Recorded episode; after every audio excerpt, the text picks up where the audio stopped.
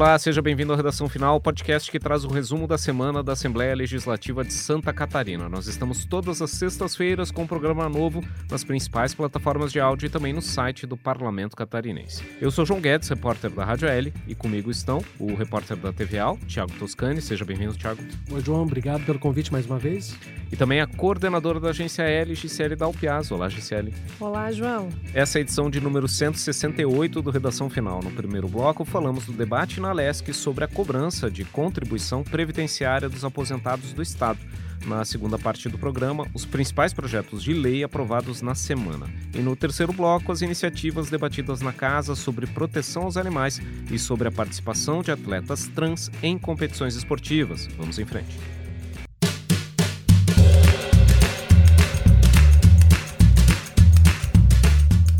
Muito bem, foi destaque na semana aqui na Assembleia Legislativa o debate sobre a contribuição previdenciária dos servidores públicos aposentados do Estado. Essa questão foi tema de uma audiência pública realizada pela Comissão de Finanças e Tributação do Parlamento na quarta-feira, dia 4 de outubro. Esse encontro reuniu os deputados da comissão, também os demais parlamentares aqui da casa e também representantes de diversos sindicatos de várias categorias do serviço público estadual. Esse encontro ele foi promovido pela comissão para discutir propostas que tratam da possibilidade de revisão da contribuição que é descontada das aposentadorias dos servidores públicos aposentados aqui do Estado. O que se discute é a revogação de uma medida que foi adotada na reforma previdenciária de 2021. Acontece que até então, os rendimentos dos aposentados que vão até o teto do INSS eram isentos dessa contribuição previdenciária de 14%. A partir da reforma da Previdência, só ficaram isentos da contribuição contribuição previdenciária os rendimentos até um salário mínimo, que hoje é cerca de R$ 1.300. Com isso, cerca de 39 mil aposentados do Estado que antes não pagavam nenhuma contribuição passaram a ter 14% de desconto nos seus rendimentos de aposentadoria. Um dos focos da discussão aqui da audiência pública foi justamente um projeto de lei que tramita aqui na casa que busca promover a revisão dessa regra de contribuição.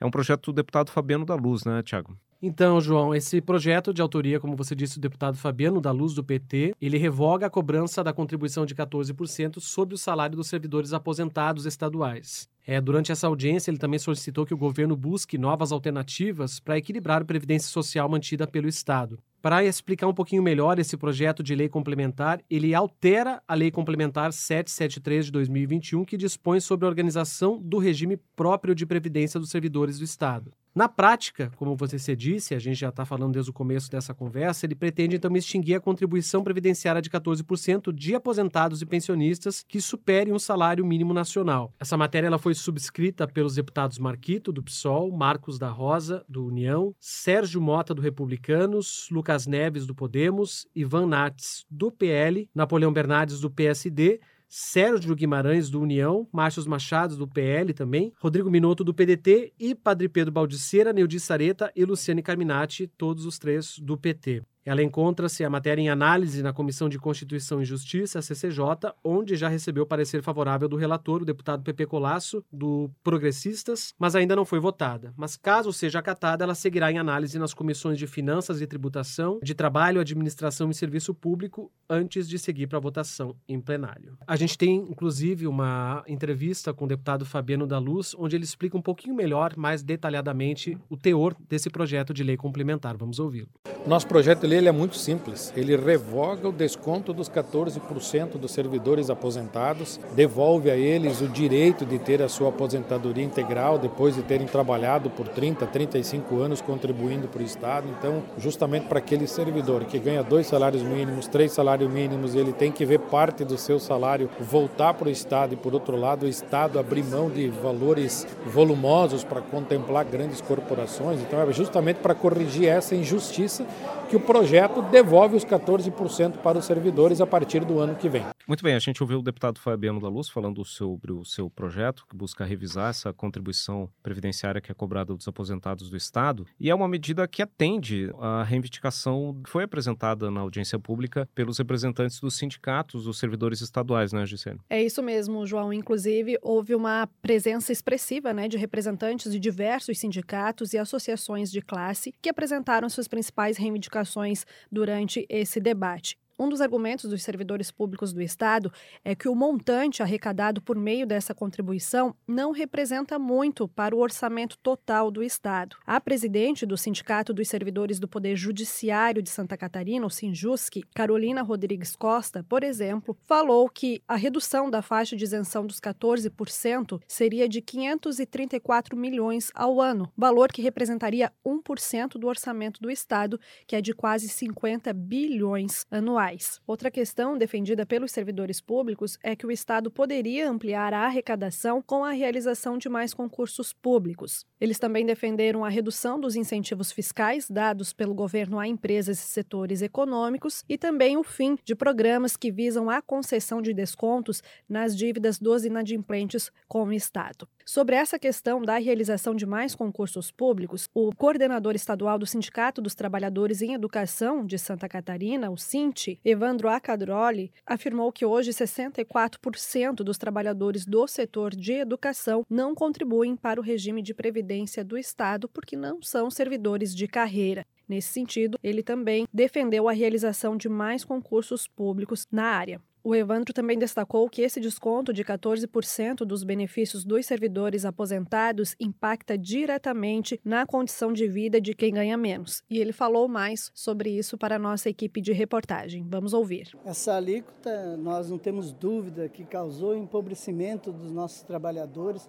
principalmente para os trabalhadores que têm os menores salários. Retirou valores que eram fundamentais para a alimentação, para a saúde, principalmente no estado de realidade que os nossos trabalhadores aposentados aposentados e pensionistas estão vivendo nesse momento. Então foi uma medida cruel. O Estado tem que encontrar outras alternativas em todos os, os espaços da arrecadação para impedir que isso continue sendo aplicado na folha dos nossos trabalhadores e trabalhadoras que prestaram um serviço importante para a sociedade catarinense. Bom, na audiência pública foi discutida a proposta do deputado Fabiano da Luz, que prevê a revogação do desconto da contribuição previdenciária nos rendimentos rendimentos abaixo do teto do INSS, que hoje é de cerca de R$ 7.500, e também houve a apresentação de uma proposta que o governo do estado deve apresentar nos próximos dias aqui na Assembleia Legislativa. Quem apresentou os detalhes desse projeto que foi o presidente do Instituto de Previdência do Estado, o IPREV, o Vânio Boing. Essa proposta que o governo do estado está preparando, ela seria um ponto intermediário entre a regra atual e entre a regra proposta no projeto do deputado Fabiano da Luz.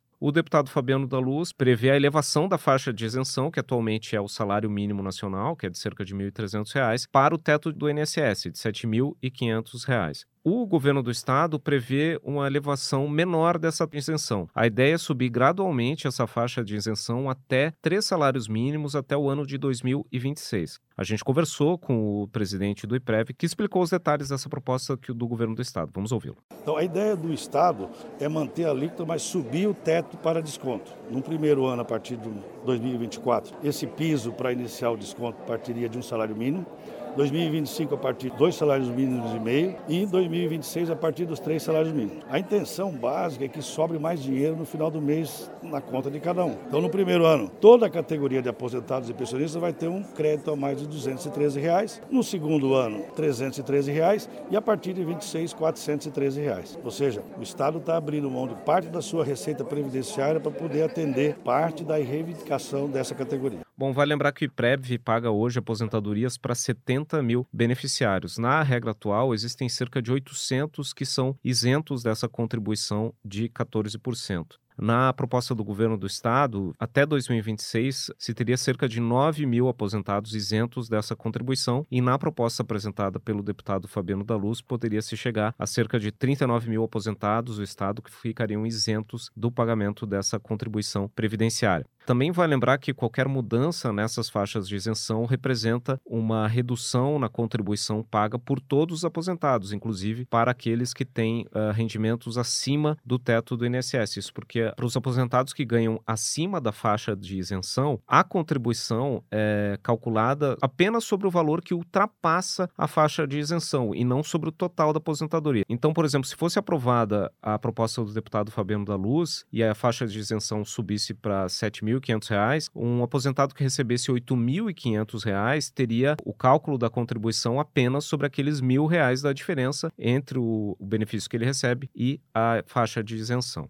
A gente também conversou na audiência pública com o presidente da Comissão de Finanças, o deputado Marcos Vieira, do PSDB, que destacou que esse encontro ele não teve o objetivo de trazer algum tipo de deliberação, alguma decisão da audiência pública. A ideia era justamente garantir oportunidade para que os demais deputados da Assembleia Legislativa conhecessem os dois caminhos possíveis para a alteração da contribuição previdenciária dos aposentados do Estado. Vamos ouvir o deputado Marcos Vieira. A audiência pública convocada e aprovada por unanimidade na Comissão eh, de Finanças e é no sentido de esclarecer, trazer ao conhecimento da população o que realmente trata esse assunto de 14%. Quem foi atingido, quem não foi atingido, até onde bateu no bolso, não bateu no bolso, enfim. Tanto o governo tem que convencer os deputados, quanto os sindicatos têm que convencer os deputados. Quem vai votar pela redução ou não, pela modificação ou não, pela revogação ou não, são os deputados. Então, esta audiência pública, no meu entendimento, é audiência pública denominada de esclarecimento, de convencimento. Esse é o objetivo. Só para esclarecer, esse projeto do deputado Fabiano da Luz já está tramitando aqui na casa, é o projeto de lei número 4 de 2023. Além desse projeto, existe um projeto de iniciativa popular que tem um teor semelhante ao do deputado Fabiano da Luz para revogar a cobrança dessa contribuição previdenciária. Como é característica desses projetos de iniciativa popular, eles precisam ter a presença apresentação de um determinado número de assinaturas que precisam ser confirmadas pela Justiça Eleitoral. Esse processo ainda não foi concluído, então esse projeto ainda não está tramitando oficialmente aqui na casa, mas ele tem o objetivo, o teor é semelhante ao do deputado Fabiano da Luz. E o outro projeto que tem um teor intermediário do governo do estado ainda deve ser apresentado aqui na casa nos próximos dias.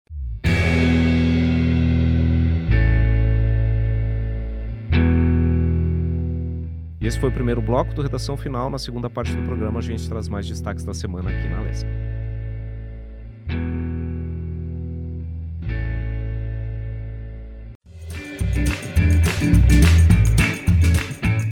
Muito bem, a semana também teve votações no plenário da LESC de projetos de lei e de vetos do governo do estado. Na terça-feira, dia 3, os parlamentares inclusive derrubaram um veto do Poder Executivo de um projeto que trata da alimentação de crianças veganas e vegetarianas nas escolas estaduais aqui em Santa Catarina. Que proposta é essa, Tiago? Então, João, o veto rejeitado ele diz respeito ao PL 218 de 2021, que é de autoria do deputado Fabiano da Luz, do PT, e ele proíbe a exigência de atestação atestado médico pela rede pública de educação do Estado daqueles alunos que se consideram vegetarianos ou veganos. A proposta também assegura aos estudantes, nessas condições, acesso à alimentação vegetariana ou vegana, cujos pais ou responsáveis também tenham declarado a opção à direção da escola. Segundo o deputado Fabiano, tem escolas que exigem um atestado para fornecer alimentação e o deputado deixou claro que veganismo ou vegetarianismo não são doenças e sim opção de vida e por isso não tem sentido algum a exigência desse atestado médico. O veto ele foi rejeitado por 25 votos a 5 e com a decisão o governador Jorginho Melo do PL ele pode transformar a proposta em lei, mas caso não faça, caberá à Assembleia promulgar a lei. A gente tem uma entrevista com o deputado Fabiano da Luz explicando um pouquinho melhor essa essa decisão. Nós estamos tratando de um assunto muito simples, que é uma exigência de atestado médico para quem adota uma posição de veganismo. Ou seja, um aluno na escola, quando ele vai pegar merenda escolar, se ele não quer comer carne, é uma opção de vida dele e querer uma comida mais baseada no veganismo, no vegetarismo. Acontece que hoje tem algumas escolas que exigem um atestado médico para quem é vegano ou vegetariano. Eu imagino aqui, doutor Vicente Carro Preso, o que é que o médico vai colocar no atestado? Ele vai ter que inventar alguma coisa, porque o veganismo não é uma doença, é uma opção de vida. E muitas famílias estão enfrentando isso nas escolas. Bom, e também nas votações em plenário nessa semana, os deputados aprovaram um projeto de lei do deputado Ivan Nates, do PL, o projeto número 107 de 2019, que trata da cobrança de custas no judiciário catarinense. Essa proposta ela trata da cobrança da taxa de serviços judiciários, especificamente nas ações que são movidas pelos advogados para questionar os valores dos honorários que são fixados pelos juízes. Acontece que ao encerrar o processo ou determinar a sentença, a decisão final, o juiz também estipula os honorários que são pagos para os advogados. O que acontece é que em alguns casos o advogado que não concorda com o valor estipulado pelo juiz, ele pode mover uma ação para questionar, para pedir a revisão desses valores estabelecidos pelo juiz para o pagamento do advogado. Acontece que a regra anterior, ela exigia que o advogado fizesse o pagamento da taxa de serviços judiciais para poder mover essa ação para a revisão revisão dos, dos seus honorários. A mudança proposta pelo deputado Ivan Nats, ela altera o momento do pagamento dessa taxa. Em vez de o advogado pagar para poder mover a ação, ele passará a pagar essa taxa apenas quando a ação for concluída. Depois da votação, a gente conversou com o deputado Ivan Nats, que explicou por que, que essa medida era uma demanda dos advogados aqui de Santa Catarina. Vamos ouvi-lo. Nós temos arbitramento de honorários, uh, às vezes, em valores irrisórios, 200, 300, 400 reais. E isso exige do, do advogado um recurso ao segundo grau, para reestudar esse valor aplicado. E para fazer esse recurso, era preciso recolher uma taxa judiciária da ordem de R$ 1.500. Então, em tese, o sujeito iria discutir 500 reais, mas precisaria recolher R$ 1.500. Isso desestimulava o exercício do segundo grau e desvalorizava o exercício da advocacia. Então, com esse projeto de lei, a gente inverte essa ordem. Nós permitimos que as revisões dos arbitamentos de honorários, que é fundamental para a continuidade da advocacia, para a qualificação do advogado, possa ser feito dispensando o recolhimento de custos de preparo na hora de deposição dos recursos. Bom, essa proposta foi aprovada em plenário, ela ainda depende da sanção do governador para virar uma lei estadual aqui em Santa Catarina. E outra proposta que foi aprovada em plenário nessa semana, ela trata do reconhecimento do risco dos vigilantes privados aqui no estado, né, Gisele? Exatamente, João. Um projeto de lei que foi proposto pelo deputado Gessé Lopes, do PL, o projeto 129 de 2020, e ele reconhece, então, o risco da atividade profissional dos vigilantes privados e a necessidade do porte de arma de fogo por esses profissionais. A proposta foi aprovada pela maioria dos deputados. Na justificativa da matéria, o autor destaca, entre alguns pontos, o de que o Estatuto do Desarmamento já prevê as empresas de segurança privada como exceção às regras. Ele também destaca que há pré-requisitos né, antes da concessão do porte de arma de fogo aos profissionais, como, por exemplo, as avaliações né, da capacidade psicológica, psicotécnica, as noções básicas sobre a operação de armas de fogo e munições, além da inexistência de processo criminal pelo profissional. Então, o autor do projeto, ele destacou sobre a intenção dessa iniciativa, né, de reconhecer, ele explicou que a Assembleia Legislativa não tem prerrogativa, competência para legislar sobre a questão do porte de armas, mas que esse projeto, ele reconhece o risco da atividade e a necessidade do porte de arma de fogo pelos vigilantes de empresas de segurança privada em Santa Catarina. Vamos ouvir o que disse o deputado. Esses vigilantes, eles trabalham armados. Eles são treinados para fazer a sua, o seu trabalho de forma armada. Aí termina o trabalho, eles não podem mais usar armas. Eles saem dali e vão para sua casa desarmados, porque eles não têm o direito de porte de armas pelo simples fato de ser um vigilante armado. Então você vê, ele é treinado, ele pode usar para trabalhar, mas não pode usar para defender a sua própria vida fora do trabalho. Então foi um debate, por que um debate? Porque de fato a gente não pode fazer essa concessão de porte de armas, mas valeu o debate para mostrar que a Assembleia Legislativa, até mesmo os deputados de esquerdas, concordam que os vigilantes deveriam portar uma arma para se defender na rua também, não só durante o seu trabalho. Muito bem, esse foi o deputado Gessé Lopes e essa proposta também ainda precisa da sanção do governador para virar uma lei estadual aqui em Santa Catarina.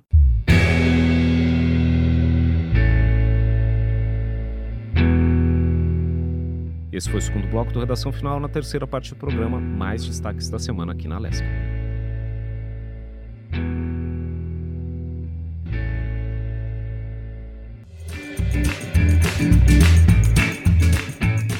Muito bem, e o parlamento catarinense está discutindo mais uma proposta para ampliar o rigor da legislação de proteção aos animais. Uma dessas iniciativas foi aprovada nessa semana na Comissão de Constituição e Justiça. É um projeto do deputado Ivan Matos, né, Tiago? Exatamente, João. A CCJ aprovou o projeto 0066 de 2023, que altera a lei estadual 12.854 do ano de 2003, que instituiu o Código Estadual de Proteção aos Animais. Como você disse, essa proposta foi apresentada pelo deputado do PL Ivan Nates e ela prevê que autores de maus tratos contra os animais percam a guarda, posse ou propriedade e ainda paguem as despesas com transporte, hospedagem, alimentação, serviços veterinários e demais custos que venham do cuidado com esse animal. O agressor ele ficará obrigado, inclusive, a ressarcir a administração pública de todos os custos relativos aos serviços públicos de saúde veterinária que serão prestados para o total tratamento do animal e a recuperação dele. Antes de ser votada em plenário, no entanto, essa matéria ainda precisa tramitar pelas comissões de Finanças e de Tributação, Trabalho, Administração e Serviço Público e também de Meio Ambiente. Bom, e outro destaque da Comissão de Constituição e Justiça nessa semana foi a aprovação de um projeto de lei que estipula o sexo biológico de nascimento como único critério para a definição de gênero para os atletas em competições esportivas oficiais em Santa Catarina.